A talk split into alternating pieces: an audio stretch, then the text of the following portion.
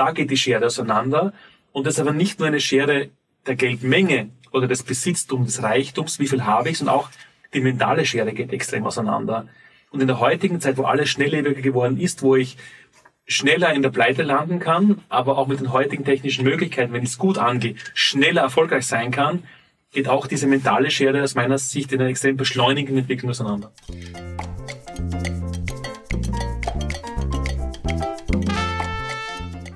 Markus Leiacker-Schatzl, damit ich das richtig habe. Herzlichen Dank fürs Kommen. Schön, dass du da bist. Danke für die Einladung. Markus hat ein bewegtes Leben hinter sich. Ich habe es ein bisschen studiert, was ich also von ihm selber gehört habe und was ich dem Internet entnehmen durfte. Aber schöner ist, wenn du dich selber vorstellst. Sag uns in zwei, drei Sätzen, wo du herkommst und was du tust. Wo wir hin wollen, da reden wir nachher drüber. Okay. Ich bin in Graz geboren, 1977. Bin seit 21 Jahren unabhängiger Finanz- und Vermögensberater, habe mehrere Bücher geschrieben, bin erster Geldlehrer Österreichs und durfte dich kennenlernen durch mein Herzensprojekt Menschen im Porträt, wo ich außergewöhnliche Persönlichkeiten auch interviewen darf. Gleich Stichwort. Du bist Finanzlehrer. Geldlehrer. Geldlehrer. Was ist das? Ich bin seit 13 Jahren Schule unterwegs, mache ehrenamtlich, ist eines meiner großen Herzensprojekte, wo ich Kindern einen ganzheitlichen und wertebasierten Umgang mit Geld näher bringe. Also äh, schön langsam, einen ganzheitlichen und wertebasierten Umgang. Erklär mir das bitte. Ja, ganzheitlich insofern Geld, also für mich persönlich ist Geld eine Energieform. Ich kann mit Geld Kinderkrankenhäuser bauen oder, oder Atomkraftwerke. Geld ist die letzte Form der wirklichen, echten, direkten Demokratie, weil unser Politiker wählt man alle vier bis fünf Jahre. Mit jedem Euro, den ich ausgebe, wähle ich etwas. Ich wähle Nachhaltigkeit oder ich wähle Verschwendung, ich wähle gerechte Bezahlung für Landwirte oder ich wähle Ausbeutung. Ich unterstütze was mit Geld, der für immer eine Wahl, eine Entscheidung. Seit wann gibt's Geld? Seit Jahrtausenden. Warum gibt's Geld?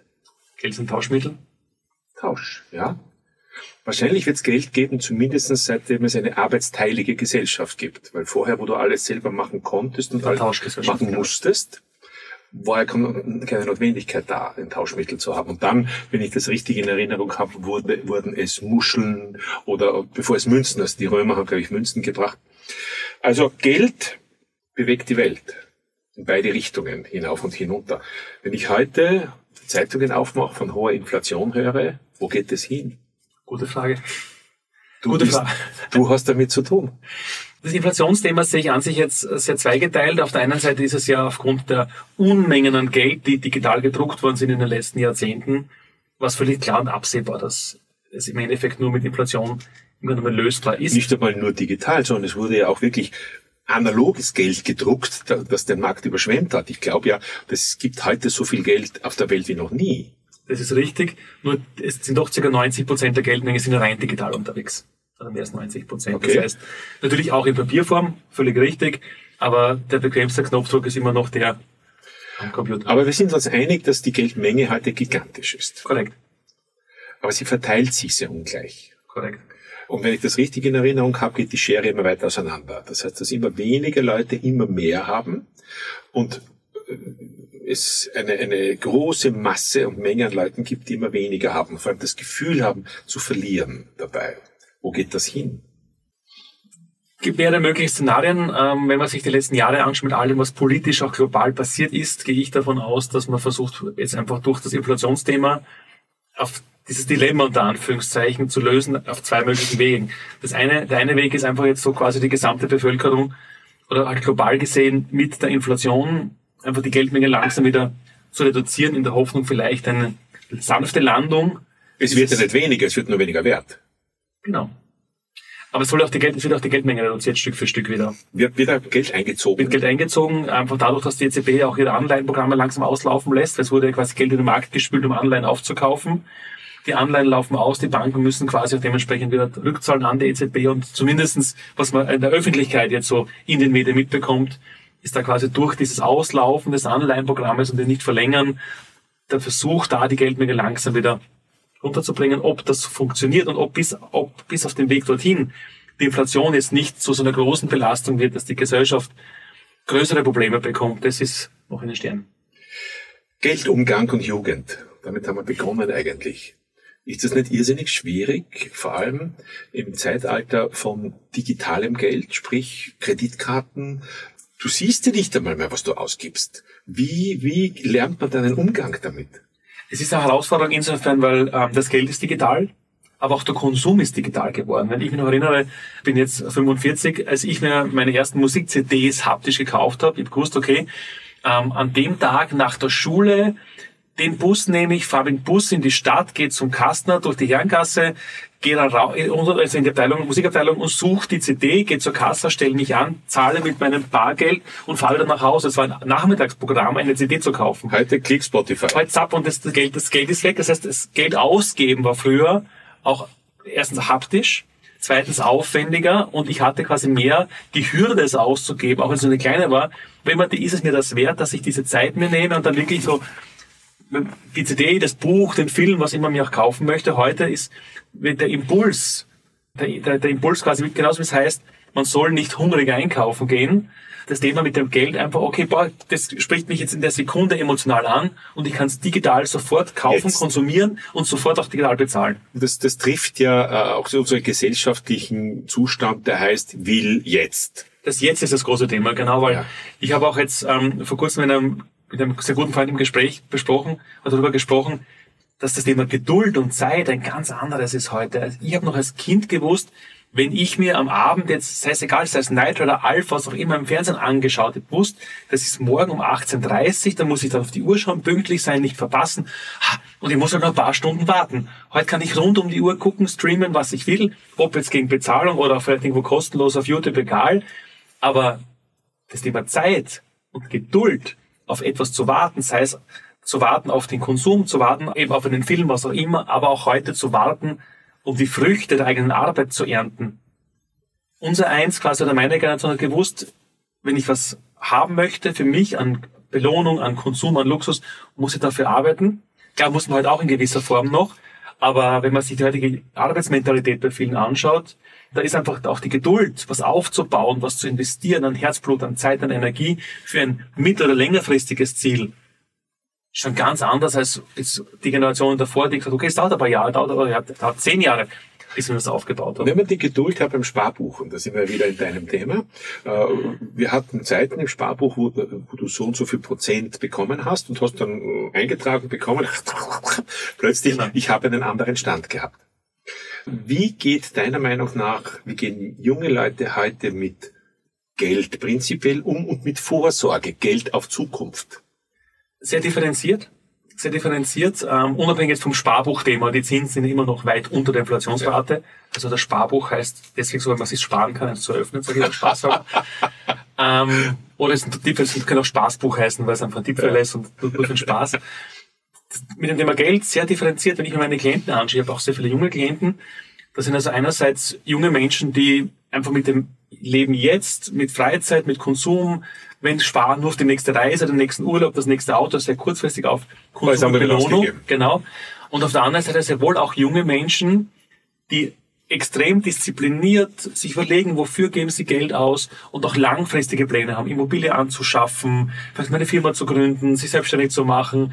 Also ich merke auch da, du hast von der Schere gesprochen, auch da geht die Schere auseinander und das ist aber nicht nur eine Schere der Geldmenge oder des Besitztums, des Reichtums, wie viel habe ich, sondern auch die mentale Schere geht extrem auseinander. Und in der heutigen Zeit, wo alles schnelllebiger geworden ist, wo ich schneller in der Pleite landen kann, aber auch mit den heutigen technischen Möglichkeiten, wenn ich es gut angehe, schneller erfolgreich sein kann, geht auch diese mentale Schere aus meiner Sicht in einer extrem beschleunigenden Entwicklung auseinander. Äh, ich höre immer wieder, dass junge Leute jüngere Leute sagen, wozu soll ich arbeiten? Ich kann mir eh keine Wohnung leisten damit. Ich kann mir nicht das erwirtschaften, was deine Generation erwirtschaftet hat. Was sagt man denen? Die Sichtweise verstehe ich und kann ich auch aus der Sicht äh, nach, nachvollziehen, dass quasi ähm, mit die Differenz zwischen dem Wert des Geldes, das ich verdiene, und dem Preis, den materielle Dinge, wie beispielsweise eine Wohnung, ein Haus haben, im Vergleich zu jetzt vor 10, 20 oder 30 Jahren so weit auseinandergehen, dass so auch diese Perspektivenlosigkeit, wie kann ich überhaupt das schaffen, wie soll ich mir überhaupt jemals eine Wohnung leisten können oder gar ein Haus bauen später, natürlich auch bei vielen ähm, so in dieser Zukunftslethargie, diesem, diesem Gefühl der, der Aus, Ausweglosigkeit, dem Gefühl des, der, Perspektivenlosigkeit quasi auch landen. Und das ist ein sehr schweres Thema, weil, weil es gibt zwei mögliche Szenarien, also mehrere mögliche. Ein Szenarios, wir fahren das mit der Inflation nochmal irgendwann an die Wand politisch. Ob gehofft, gewünscht oder nicht gewünscht, möchte ich nicht, jetzt nicht, nicht beantworten. Dann würde man wieder mal in normalere Zeiten kommen, wo die, die Relation des Geldwertes und auch Allerdings der Preise... Mit sehr tiefem Fall dazwischen. Mit sehr tiefem Fall dazwischen, also richtig. der Kollateralschaden wäre enorm. Wäre enorm, genau. Und auf der anderen Seite quasi die Perspektive, okay, es ist halt einfach so, mit allen anderen gesellschaftlichen negativen Nebenwirkungen, dass man halt einfach akzeptiert, okay, es gibt immer weniger wirklich Reiche und die anderen müssen halt in Miete leben und halt mehr oder weniger auf eigene Vermögensaufbau oder Immobilie verzichten. Kann es aber auch sein, dass die Leute so viel ausgeben, dass sie eigentlich sich deswegen nichts ersparen, weil sie so viel ausgeben sofort? Ich glaube, dass beides richtig ist. Es gibt sicherlich viele, die gerade in der jetzigen ähm, Situation sagen, okay, wenn ich meine Familie jetzt gesund ernähren möchte mit biologischen Lebensmitteln, wenn ich quasi jetzt nicht auf Masse, sondern auf gewissen Dinge Wert lege, wie in der Ernährung und der Gesundheit, und aber nur normalen oder schlechter bezahlten Job habe, ist es wirklich schwer, daneben Vermögen aufzubauen. Aber es gibt natürlich auch viele, die sagen, okay, es muss immer jedes Jahr ein neues Handy sein, es muss immer das. Das neueste Auto. Ein Auto, Autowechsel, nie ein Gebrauchter nach dem Motto. Ähm, oder ja. die nächste Reise muss ja dann beklagen, dass man kein Geld hat. Und dann bleibt es nicht über, genau. Also ich hatte mal ähm, bei einem Seminar, wurde ich mal damals gebeten von, ähm, von einem Unternehmen, also von einer Fortbildungsinstitution, die AMS gemeldete, weiter und fortgebildet hat. Und da war immer auch eine Dame, die hat das resolut immer nur, als sie sprach, den Kopf geschüttelt nach dem Motto, was reden die über Geld und wenn man zurückgeht, dann hat okay, ähm, warum sie so passiv und ja. negativ ist. Und die Antwort war, ja, ist ja alles Schwachsinn nach dem Motto, ist jetzt nicht ganz so formuliert, weil wie soll man als Arbeitsloser nur irgendwie sich Geld auf Seiten sparen? Dann haben wir, sie hat nur ein Eisgeld bekommen. Da hat sie ja recht. Wie soll sie sich was ersparen? Dann habe ich gesagt, okay, machen wir kurz mal eine Haushaltsrechnung. Was geben Sie alles genau aus? Genau richtig. Und die hat im Monat knapp 100 Euro für Zigaretten ausgegeben. War für sie einfach Wirst ganz du kein normal. Haus leisten können damit. Das ist schon richtig. Und mit 100 Euro wird man auch nicht reich. Aber im Endeffekt auch da einfach ein Gespür zu bekommen und den Fokus zu schärfen, wo habe ich einfach blinde Flecken im Umgang mit meinem Geld. Das ist ganz, ob ich jung oder alt bin, ganz ein wichtiges Thema. Also ich wäre immer wieder ausgelacht, wenn mich jemand dabei ertappt. Ich oute mich jetzt. Ich gebe fünf Euro im Schein nicht aus. Sondern immer ich einen Fünfer habe, den gebe ich nur auf Sparbüchse. Gewohnheit übers Jahr kommen da 1500 Euro zustande, die ich mir einfach so der Sport habe und es überhaupt nicht gemerkt habe. Trifft das ungefähr sowas? Definitiv, ja. Also Umgang mit Geld ist eine, eine schwierige Sache für Junge und für Ältere. Ähm, jetzt beschäftige ich mich ja vornehmlich mit den, mit den älteren Menschen. Wenn zu dir jemand kommt und sagt, du bist eine vertrauenswürdige Person, äh, du verstehst vom Geld viel mehr als ich, sag mir, wie kann ich Geld anlegen? Denn es ist ja, wenn ich das richtig verstanden habe, auch einer deiner Jobs, wenn du nicht gerade Interviews führst oder, oder ähnliche Dinge. Aber Anlageformen, du weißt einfach viel mehr von dem. Was machen jetzt ältere Menschen, wenn die, die eine Vorsorge noch brauchen, wenn die vielleicht spät draufkommen und zu sagen, pff, jetzt gehe ich in fünf bis zehn Jahren in Pension, ich hätte gern Vorsorgen für danach. Was sagst du denen? Je kürzer die Zeit, umso schwieriger ist es natürlich, weil der Zinseszinseffekt ja. nicht mehr so ins Laufen kommt. Noch dazu bei den Zinsen, die wir bis vor einem Jahr gehabt haben, nämlich gar nicht. Wobei da ging es ja dann eher um Erträge als um Zinsen. Das bedeutet, wenn man jetzt die zeitliche Perspektive nicht mehr so lange hat, muss man natürlich noch mehr schauen, dass das Ertragssicherheitsverhältnis stimmt. Und wenn du jetzt sagst, so fünf bis zehn Jahre bis zur Pension und dann auch eine Veranlagung, die nach dem Pensionsantritt ja auch Erträge abwerfen soll, ähm, ist je nach persönlicher dynamischen Empfinden beim Veranlagen, sprich, welche Schwankung darf mein Vermögen zwischendurch haben. Wie, welches Risiko gehe ich ein? Genau, wobei ich damit jetzt nicht meine ein Verlust, sondern ein Schwankungsrisiko, weil spekulieren sollte man in keinem Alter. Aber, Aber Aktien ist ja im Prinzip immer Spekulation. Also wenn auch im Aktien, wenn ein Teil in Aktien angelegt wird, ist das immer eine gewisse Spekula Spekulation, oder nicht? Einzelaktien ja, bei, gut, bei guten Fonds oder breit gestreuten ETFs nicht. Es muss doch auch Methoden und Möglichkeiten geben, wenn du nicht mehr viel ansparen kannst, weil du schon so spät dran bist. Aber auch dann gibt es ja wahrscheinlich Modelle, wie man, wie man ähm, im Alter für sich selbst eine gewisse Vorsorge trifft. Denn zum Beispiel Geld ist mir relativ wurscht. Ich freue mich, wenn ich ans hab und ich bin Gott sei Dank in der Situation, wenn ich ein Hemd kaufen gehe, muss ich nicht nachdenken drüber, ob ich das Hemd kaufe oder nicht. Man kann sagen, warum hast du ein Leiberl? Ja, gut, aber ich musste nicht nachdenken drüber. Andere Leute sind nicht in der Situation. Aber meine größte Angst wäre es, zu sagen, ich brauche zum Beispiel Geld für Pflege, ich brauche, ich brauche die Unterstützung, um ein, sagen wir, menschenwürdiges Dasein zu haben. Und dann müsste ich betteln gehen. Und dann bin ich vielleicht von der öffentlichen Hand oder von meinen Kindern abhängig. Schrecklich die Idee. Wie kann ich davor sagen? Jetzt zwei Möglichkeiten. Wenn ich das Glück habe, oder aufgrund von eigenem Fleiß, das besser Glück ist dann nicht passend, aufgrund Fleiß, dass ich mein Immobilienvermögen angeschafft habe, zu einer Zeit, wo es halt noch leichter leistbar okay. war. Warum auch immer? Immobilie habe oder geerbt oder aus eigener Kraft finanziert, ist inzwischen Gott sei Dank gute Möglichkeiten, gibt es noch ältere Menschen aus diesem Immobilienvermögen, in dem er gebundenes Kapital steckt, ähm, auch sehr wohl für sich ein Kapital herauszuziehen. In welcher Form? Durch Finanzierungen. Es gibt Gesellschaften oder auch Banken, die inzwischen sagen, okay, du hast eine Immobilie, die hat 500.000 Euro wert, du kannst dir 250.000, also die Hälfte im Regelfall, daraus quasi herausfinanzieren, kannst für dein Alter mit dem Geld wirtschaften, ob du mit einem Ferrari kaufst oder Reisen machst oder deine Pflege finanzierst oder vorsorgst. Fragt die Bank gar nicht, das Haus oder Immobilie dient als Sicherheit. Aber in welcher Höhe zu dem Schätzwert? Circa 50. Also 50 im Regelfall die Hälfte. Okay. Und wenn dann diese ältere Person verstirbt, dann haben wir im Endeffekt die Kinder, die, die Erben der Immobilie, die Entscheidung, okay, wollen wir es übernehmen, dann zahle das zurück, ich weiterzahlen, zurückzahlen. Ja. Oder nach dem Motto, das Haus wollte ich eh nie haben, ich verkaufe es, habe halt nur als Erbe dann nur mit die Hälfte oder im Regelfall auch, wenn Wert gesteigert ist, mehr und die Bank bekommt halt den Kredit dementsprechend zurück. Gibt es da so Modelle wie Sell and Lease Back zum Beispiel bei Immobilien? Genau. Äh, die Inflation ist ja dann eine hohe, eine, eine, eine wichtige Frage. Also wenn man, wenn man es äh, schaffen könnte, dabei zu sagen, ich verkaufe meine Immobilien jetzt und, und, und, und, und miete sie mir zurück mit diesem genau. Geld. Aber entscheidend wäre ja auch, dass ich nicht durch die Inflation ganz viel verliere, dass man dann irgendwie inflationsgeschützt das in Teilbeträgen bekommt, das Geld wenn man es verkauft. Ist sowas möglich? Na, wenn ich es verkaufe, wird das am Zeitpunkt des Verkaufs der Preis der Immobilie aber ich kann es Geld an der Bank ausnehmen. Ich kann ja sagen, liebe Bank, ihr behaltet das Geld. Ich kann dann sagen, okay, ich lasse das Geld in der Zwischen, also ich brauche die 300.000, 400.000 nicht gleich sofort, wie auch immer. Und dieses Geld soll in der Zwischenzeit für mich dann mit den eigenen Sicherheitsbedürfnissen so arbeiten, dass, dass es hoffentlich mehr Ertrag bringt, als die Inflation wegfrisst. Genau, richtig, genau. Aber also solche Modelle gibt es. Gibt es, ja gibt mehrere Möglichkeiten, würde den Rahmen nicht sprengen, im Detail alles anzusprechen, aber die Möglichkeit gibt es Gott sei Dank, das war vor einigen Jahren noch nicht so der. Gut, dann vielleicht noch so zum Abschluss, sagen wir drei Modelle, es kommt zu dir ein 20-Jähriger, ein 20-Jähriger und sagt, ich verdiene Hausnummer 3000 Euro, ich bin gut, gut äh, gesattelt, äh, kann damit gut leben.